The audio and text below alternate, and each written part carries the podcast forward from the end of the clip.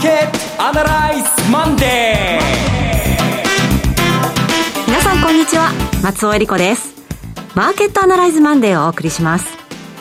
パーソナリティは金融ストラテジストの岡崎良介さん。岡崎良介です。今日もよろしくお願いします。そして株式アナリストの鈴木一之さんはお電話でのご出演です。鈴木さん。あおはようございます。鈴木一之です。どうぞよろしくお願いいたします。よろしくお願いします。この番組はテレビ放送局の BS12-12 で毎週土曜朝の6時から放送中のマーケットアナライズプラスのラジオ版です。海外マーケット、東京株式市場の最新情報、具体的な投資戦略など耳寄り情報満載でお届けしてまいります。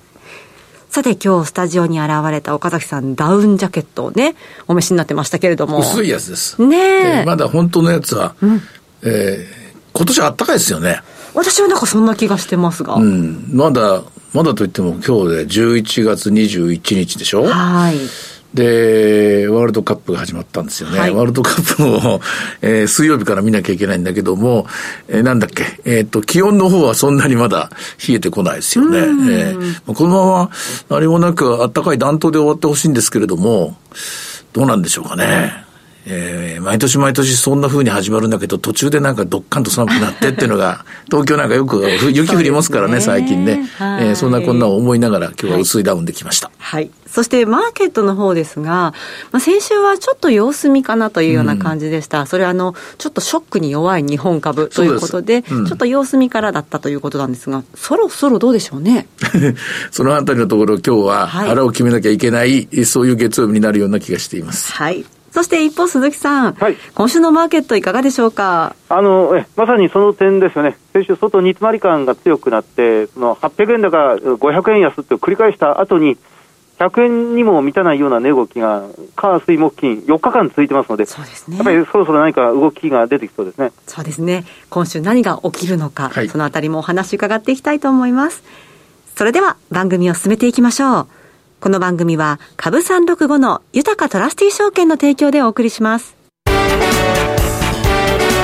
週のストラテジー。このコーナーでは今週の展望についてお話しいただきます。とはいうものの中途半端なんですよ。中途半端。うん、あの、例えば、これが、どうかな、もう2万7千円ぐらいまでですね、スコーンと下がってくれたら、さあ、またもう一度買いましょうかっていう感じで、はい、えー、旗振ってですね、えー、こっちですよ、みたいな感じの、うん、結構はっきりした、思い切ったことも言えるんですけども、ちょっとまだ中途半端なんですが、ただ、その一方でですね、確実に確実に毎日のようにボラティリティが下がってきているんですね。うん、ですので、おそらくボラティリティが下がっている分だけ、えー、マーケットとしては買いやすく、なってきてる環境は整ってるんですよ。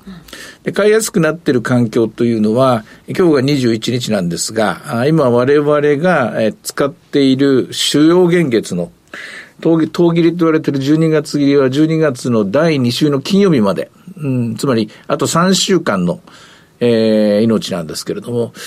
買い戻し圧力がかかりやすくなると思います。はい、で、今年2022年っていうのは、海外もまあ、海外が特にそうですね。日本は途中で切り返した感じがあるんですけども、株に関して言うと売りの年だったんですよね。ええ、売りの年だったんですよ。で、為替に関して言うとドルの買いの年だったので、株に関して言うとどうしても買い戻し圧力は世界中の株式市場、えー、年末にかけてというか、特に11月末にかけては起こりやすくなる。11月末っていうのはなぜかというと、ヘッジファンド決算、トレーダーたちも決算で、えー、あの、外資系の、そのポジションを持ってですね、はい、毎年毎年勝負してる連中は11月末で一回締めるのが通例ですので、えー、ですので、えー、どちらかというと買い戻し機運が強まる1週間、来週まであるんですかね。その展開になると思います。ですので、買いでいいんですが、繰り返しますが、ちょっとまだ中途半端だなと。うんえー、っと、いつも今週は、えー、という感じで月曜日に売ったかったして、金曜日に売ったかったしてみたいな、そういうような、まあ、5日間ぐらいのトレードで、スイングトレードと専門用語では言うらしいんですけどもね、そういう感じでこのストラテジーを語ってるんですが、2週間、2週間のトレードだったら一応買っていっていいのかなと。売りではないと思いますね。買っていっていいと思うんですけども、1週間で今週1日お休みなもんですから、水曜日はせなもんですから、今週中になんとか、あるいはここ2、3日でなんとかっていう人には、じゃあちょっと待ちましょうかと。うん、例えば、もうあとそうだな、300円下がったら買ってもいいですよとか、そんだけそれぐらいの気分で、えー、見てもらえばいいと思います。2週間待てば、おそらく2万8000台を回復してると思いますけどね。そんな展開を予想しています。ただその一方でですね、はい、今日お話しなきゃいけないのは、あのー、マーケットがあんまり話題にしてない先週金曜日の日本の消費者物価指数について、えー、3.4%の予想だったのが3.6だったかな、はい、あの、かなり上がってきて、で、えー、黒田日銀総裁までもがびっくりしてるみたいなですね、えー、言い方をしてるんですけども、でも金融緩和は変えないと。もうみんなもう、日本っていうのは議論しない国なんでですね、議論したとても、その、トークバックがない、いあの、言いも、言い返しですよね。えー、これがない国なんで、えー、全然発展しないんですが、あの、そのままスルーして、えー、3.6、そうなのね。でも金融緩和続けんでしょああ、そうなのね。4月まではやめないんでしょああ、そうなのね。どんどんやめていく人いっぱい出てきましたけど、最近、あれも困った話ですけどね。だけど、そうは言ってられない内容だったと思うんですよ。はい。というのは、あの、こちらのラジオでもテレビでもお話した通り、今まで日本の物価の上昇は主に財の上昇だったんですね。すね財の。はい、財が6%ぐらい前年比で上がっていて、これはもうアメリカ並みですよと話をしてたんですね。アメリカの方はその財の方が大体ピークアウトしてきた感じなんですけども。で、日本のサービス価格っていうのは上がってこなかったんですけども、今回ですね、サービス価格全体で見ると、1.1%の上昇になってるんですよね。で、1.1%の上昇って、これまあ全体の半分のウェイトなんですけども、で、アメリカがそうであったのに、私が注目しているのは住居関連なんですね。はい、アメリカで言うとシェルターで3分の1ぐらいのウェイトです。日本は21%ぐらいのウェイトなんですけどね。こちらの方もプラスの0.8%とえー、頭出してきたんですよ、水面上にね。で、この、ここがポイントだと思っています。で、人、皆さんは大体、皆さんと言いますから、世論は大体その賃金が上がらなきゃダメだという具合に言ってるんですが、賃金が別に上がらなくても物価が上がるケースは十分あるんですよ。まあ要するにそれは困ったインフレっていうので、で、持続性がないっていうんだけども、持続性があろうがなかろうがインフレは起きるケースはありますと。それは歴史が証明している通りですと。で、インフレっていうのは分解すると3つの要素に分かれていて、はい、1つは確かに労働の需給なんですよね。人手不足かどうかってやつですね。賃金が上がったらどうかって、これ1つ目ですね。で、2つ目は日本が一番弱い供給ショックというので、えー、石油危機なんていうのもあるし、天然ガス危機とかエネルギーとか、えー、食料品とか、これが上がってきたそうなんですけども、3つ目が期待値っていうのがあるわけですよ。人々が、はい、人々がそうなると思ったらなりますから、これは。で、もちろん、えー、そうならないように、期待値がこう上がらないように、あるいは期待値が下がらないように金融政策っていうのは、えー、ね、こういろいろ細かいことまで調べてですね、こう、あの、動いてるんですが、日本の場合は、この期待値が上がるように今金融政策取ってますから、えー、全然金融引き締めする気配ないないわけですよ。で、3.6%まで上がってもですね。そうすると、人々のこの期待値は、これ上がる傾向になるわけですよ。はい、で、上がる傾向になってるんですが、それをなだめすかすかという、なだめすかそうとしてるのかのように、専門家も日銀も、エコノミストも学者もみんな一時的だと。はい、テレビでも NHK 見たら一時的だっていうわけですけども、一時的と言ってもう半年過ぎたわけですよ。一時ではないですね。ないわけですよ。はい、そんな一時的がね、例えば2年目に入ったらみんなね、あの、お尻に火がつくの決まってるわけですよ。で、もう一つ、あの、これ、経済学的には、えー、誰もそんなこと言ってないし、マクロ経済学の教科書でどこ見ても書いてないんですけど、私は4つ目があると思うんですよ。インフレの4つ目、えー、労働と供給ショックと期待の先にもう1個あって、はい、これは私は不動産だと思ってるんですよ。不動産によるインフレを引き起こし。だって不動産が壊れたから日本はデフレになったと思いますし、で不動産が強くないと、アメリカなんていうのは不動産がやっぱり強いわけですよ。で、不動産にがアメリカの場合は、不動産市場が供給制約に見舞われてましたから、はい、いや、金融危機の後家建ちませんでしたから、金融危機の後ずっと在庫がすごい、すごい少なかったから、ここに、えー、人々が一斉に引っ越そうと思ったらですね、家がなかったっていうのがアメリカの不動産価格の急騰ですから。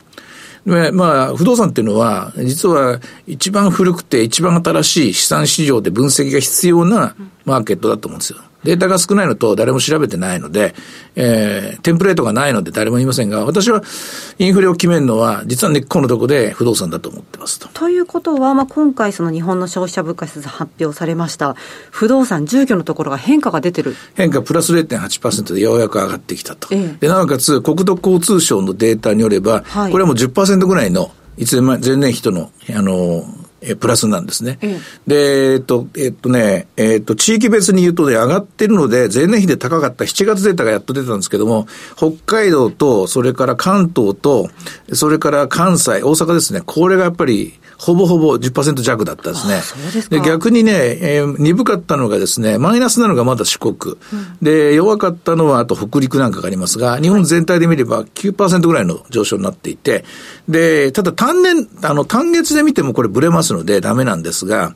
で、いろんな、えー、試行錯誤をこの土日の間に繰り返したんですよ。この3.6と。で、サービスがプラス1.1出て、で、住居がプラス0.8。何が意味あるのか、何が、何が先行性あるのかっていうと、住宅価格の10年平均ですね。10年平均の、あの、えー、住宅価格の、これの、えー、前年同月比とほぼ CPI の住居、消費者物価指数の住居は、ほぼ綺麗に連動することがやっと見つけましたと。そうですか。6時間ぐらいかかったんで疲れたんですけどね。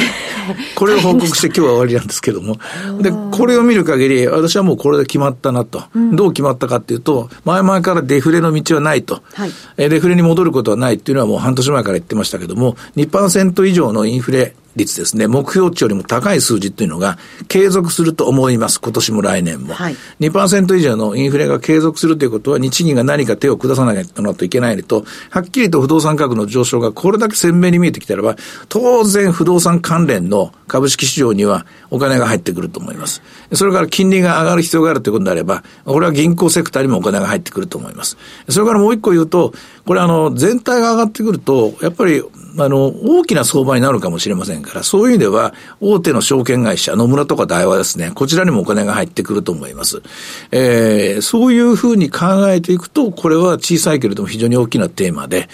で、まだ私が誰も言ってませんから、はい、こんなことになるって、誰も言わないまま終わるっていうケースもあるんですけども、えー、誰も言ってないということは、これから大きい相場になった時に、まあ、早もん勝ちになるので、皆さんに伝えておく必要があるかなと思って、今伝えておきたいと思 う次第。なるほど。不動産関連と銀行ですか。うん、え鈴木さん、ここまでのお話伺っていかがでしょう？あの、そ、そそれを発展させてっていうことはできないんですけど、はい、あの、先週でもうほとんど終わった決算発表に関してってことをまた、くどいみたいに感じで申し上げますと、はい、あの今回、まあ、いろんな特徴が見えたんですが、あの同一業種の中で決算の内容がかなり分かれてるっていうのが多いんですよね。あの要は、これまで日本はその結構同じような仕事をやってる会社っていうか、業界が多くて、あの一つの業種の中で決算の良いところが現れると、他の業種もそれなりに、まあ、追随して業績良かったりなんかするんですが、今回は本当にバラバラだったっていうのが、良いところもあるけど、同じ業種の中で悪いところもあるっていうのが、非常に大きな特徴だったように感じるんですよね。うん、でやっぱりそれはあのいくつかの要因があるんじゃないかなと思って、だまあ、銘柄選定がそれだけ難しいってことになってしまうんですけど、はい、やっぱりあの付加価値の高い、その競争力の強い製品をもともと作っていたところとか、あるいはあの値上げができたっていう、まあ、いろんな理由で値上げができた、値上げができないっていうところが、あの同じ業種、ライバル同士の中でもははっきり分かれてるなっていうのが、一つ感じられましたね。それからあの、まあまあ、それイコール商品力の差っていうことにもまあ、きっとなってしまうんでしょうが、でそれからのもう一つはやっぱり、まあ、これも先週も先々週も申し上げているようなことかもしれませんけど、あの構造改革が、まあ、ずいぶん今回、2年、3年苦しんだ後で、やっぱりやんなきゃだめだっていうので、構造改革にちゃんと前向きに取り組んでいるところっていうのが、まだ実を結んでないところも多いのかもしれませんけど、それがぽっつらぽっつら、そのまあ、果実が出てきてるっていうところが、結果が出てきてるっていうところも、ずいぶん見えてきたなっていう感じですね。まあ、それだけ、まあ、言ってみれば、まあ、業績相場っていうのはそういうもんだっていうことになってしまうのかもしれませんが、うん、まあ、銘柄選定が、まあ、じっくり時間をかけてこれから決算発表出揃いましたんで、あの機関投資家も個人投資家もやってくるんじゃないかなというふうに思いますね。なるほど。難しいタイミングになってきてるということなんですね。さてではちょっと今日の指標の方を見ていきたいと思うんですけれども、えー、東京株式市場は日経平均前場を終えまして27,871円となっています。まあ、安値27,846円というところでしたけれども、これがまだ中途半端な下がりだと、岡田さんが言うところですね。あの、動かないでいるとですね、ええ、まあ、動かないのも悪いことじゃないんですけどね、あの、まあ、まあ、下がったんで戻るでしょうとかですね、上がったんで、もう、あの、利益確定売りが出るでしょうとか、当たり前のことですけど、言いやすいんですけども、こんなふうに横ばうとですね、ちょっと、なんか難しいですね、言葉を選ぶのが。そうですね。えー、今日の、えっ、ー、と、365は、これ、えー、23年の現月で見てると、はい、高値が、えっ、ー、と、スタートが926円で始まって、高値が2万8000飛び飛びの8円ですね。その後868円まで落ちるんですが、現在894円ですから、上下の値幅が株365で140円しかないのかな。ええー、すごいですね。すご、次にね、動き出すのはいつなんだっていうところがちょっとね、えっとね、今週で言うとね、はい、あの、一つは、あの、24日のですね、はいえー、あ、ごめんなさい。えっと、23日の、えっと、アメリカで多分、日本時間の24日の午前3時に発表されると思うんですけども、議事要旨が発表なんですね。はい、11月の。まず一つ目のきっかけはここでしょうね。うん、うん、ここでどんなふうな、議論がされていたのか。まあ、どんなふうな議論かのポイントは、要するに0.75ずつもう4回やってきましたけども、12月にこれが0.5になるのか、0.5がコンセンサスになりますけどね。で、これが0.5になって0.25になって0になっていくのかとかですね。ターミナルレートはどこに行く。その辺の議論がどんなふうに、えー、メンバーの中で交わされたのかに注目が集まると思います。はい。そして25日からブラックフライデー始まりますけれども、まあ、このあたりでどれぐらいね、あの、動きがあるのかというところも、アメリカの今後の経済を占う上で大事になってきそうですね。おっしゃる通りですね。はい。えさて、いろいろ展望していただきました。今週末土曜日には朝6時から放送します。マーケットアナライズプラスもぜひご覧ください。また、Facebook でも随時分析レポートします。以上、今週のストラテジーでした。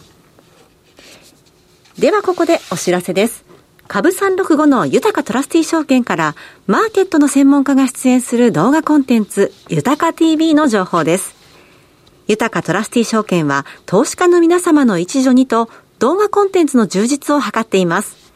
岡崎良介さん、大倉隆さんなどスペシャリストが株式や為替、商品マーケットを解説する動画をタイムリーにお届けしています。えこちらでアーカイブ動画配信中の岡崎さん、次の配信はどんなお話でしょうか、はい、えっと、今週の木曜日に、えー、多分アップ、木曜日か金曜日にですね、はい、アップロードされることになると思うんですが、今回あの、QA 集、QA になってて、はい、あの、見てくださってる方がいろんな質問されてくださるんですね。で、それを集約して、4人ぐらいかな、4人、5人ぐらいの方が同じ質問だったんですよ。アメリカのインフレ見通し、それから政策金利見通し、金融政策見通し、で、それに対対して、アメリカか、アメリカの経済は景気後退するのかしないのか、えこのあたりのところだったんですね。株式市場がどう動くかだったのかということで、今回まあ非常に重たい質問なので、これをたっぷりですね、はい。まあ、みんな多分飽きちゃうと思いますけどね。だから私はこうやって、私はこうやってインフレ予想して、こうやって政策金利を予想して、こうやって景気後退を予想するっていう、全部包み隠さずですね、自分の計測したプログラムを全部を皆さんにお見せするので、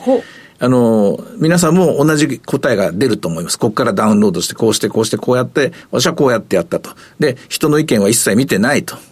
えー、FOMC も、の意見も見てないし、なんとかエコノミストの話も、えー、なんとか証券の、あの、エコノミストも、なんとか銀行の人も、なんとか保険のなんとか人の話も、一切見ずに、全く自分でオリジナルの答えをこうやって出しましたというのを、今度お見せします。岡崎さんの手の内が分かってしまう、はい、ということです。手の内を明かすのが私のスタイルなんです。はい。えー、こちらの定期的に更新される岡崎さんの動画コンテンツ、ご覧になりたい方は、豊かトラスティ証券のウェブサイトトップページ、豊かマーケット情報の動画情報をクリックしまして、お好きな動画をご視聴ください。さらにアンケートにもぜひお答えいただければと思います。また、こちらの動画コンテンツは YouTube からも検索可能です。さあ、今すぐ、豊かトラスティ証券の YouTube チャンネル、豊か TV を検索。以上、株365の豊かトラスティ証券から動画コンテンツ、豊か TV の情報でした。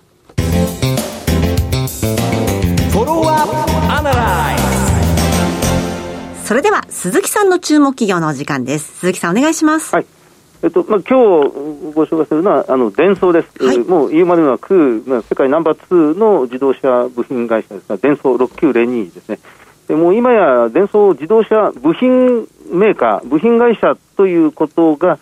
あの、ためられるぐらいに、あの、まあ、デンソーはもう部品というものから、その、どんどん足を洗っていると、手を引いているというような状況ではありますが、まあ、半導体メーカーに今変わろうとしているということですね。あの、ソフト会社とかですね。あの、もうこれも有名な話ですが、まあ、去年の、あ今年の2月に、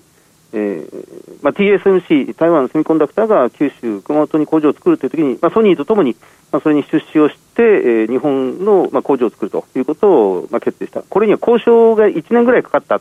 ということみたいなんですが、はい、まあ、ここでロジック半導体を作っていくということが一つですね。それからあの、えっと、先週になりますが、えー、先々週ですね、11月の11日に、あのラピダスという日本国内で、やはりこれ、ロジック半導体を作っていくという会社が、まあ、国策会社として、まあ、経済産業省が温度を取って、えー、日本のそうそうたるメンバーの8社が、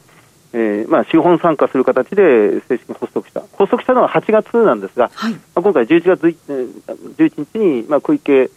社長と東会長を、まあ、トップに掲げて、改めて、えー、世の内外に、えー、アピールしたということになりますが、まあ、ここにもその8社のうちの1社に、まあ、が出資しているということになりますね。まあ、はっきりとこの売上今、伝送がこの間発表した、えー、第二四半期の決算で、えー、売上高が3兆円ちょっと超えてきた、17%増収、で、えー、営業利益は、うん、マイナス2%、1554億円でしたが、その3兆円の売上高のうちの4200億円がもう半導体の売上になっている、半導体も内製しているっていう会社に変わってきてますね。はい、あのポイントがここです。まあ、決算は第2四半期、今回発表したものはそんなに強くなかったんですが、しかし、第1四半期、中国のロックダウンの影響を受けてしまって、えっと、4割減益、636億円の営業利しか出なかったというところに、第2四半期は累計で1550億円、マイナス2.5%というところまで引き上げてきましたから、ですから第2四半期3か月間だけ見れば、まあ、900億円超える、第1四半期の630に対して900億円超える、まあ、利益を出してきたというところが大きいですね。あのあの今、デンソーが手掛けているのは、仕事ではインバーターです。あの、はい、パワー半導体っていうのが、まあ、中心になってきてますが、そのパワー半導体を組み込んだ駆動系の部品、まあ、電気自動車 EV を走らせるっていう部品を、今、ハイブリッド用と EV 用と合わせて、2025年に1200万台を作っていくということを打ち出してきてますが、まあ、それに向けて、あのかつてのエンジン、エンジン自動車向けの部品は今、どんどん売却するという方向に動いているみたいです。エンジン部品事業を、まあ、今年の9月に売却して、また添加プラグとかガソリンの、まあ、ターボエンジンの時に今一世を風靡したターボエンジンの、えー、ガソリン噴射装置という、これも売却するという方向に今向かっているということですね。かなり、はい着々とこの方向性を定めている、えーまあ、電動化製品売上っていうものを2025年に、えーまあ、これ、全体で1兆円になっていくというふうに見られますが、えーまあ、現在の2倍ぐらいまで引き上げていく、まあ、事業ポートフォリオを完全に組み替えて、まあ、仕事の効率化とリソースの適正化っていうのを今、急速に図っているっていうのが今の前奏の姿ですね。あのまあ、地利高基調でそんなに多くないんですが、ROE9%、配当利回り2.3%ぐらいっていうのが現在の姿です。伝送です。はいありがとうございます。今日ご紹介したのは伝送でした。えさて今週は水曜日が勤労感謝の日でお休みですけれども、はい、お休みの日も株三六が取引できますからね。その通りです。気になる方はぜひ調べてみてください。サッカーを見ながら。はい。さてマーケットアナライズマンデーはそろそろお別れの時間です。ここまでのお話は岡崎亮介と。鈴井和之と。そして松尾恵理子でお送りしましたそれでは今日はこの辺で失礼いたしますさようならこの番組は株365の豊かトラスティ証券の提供でお送りしました。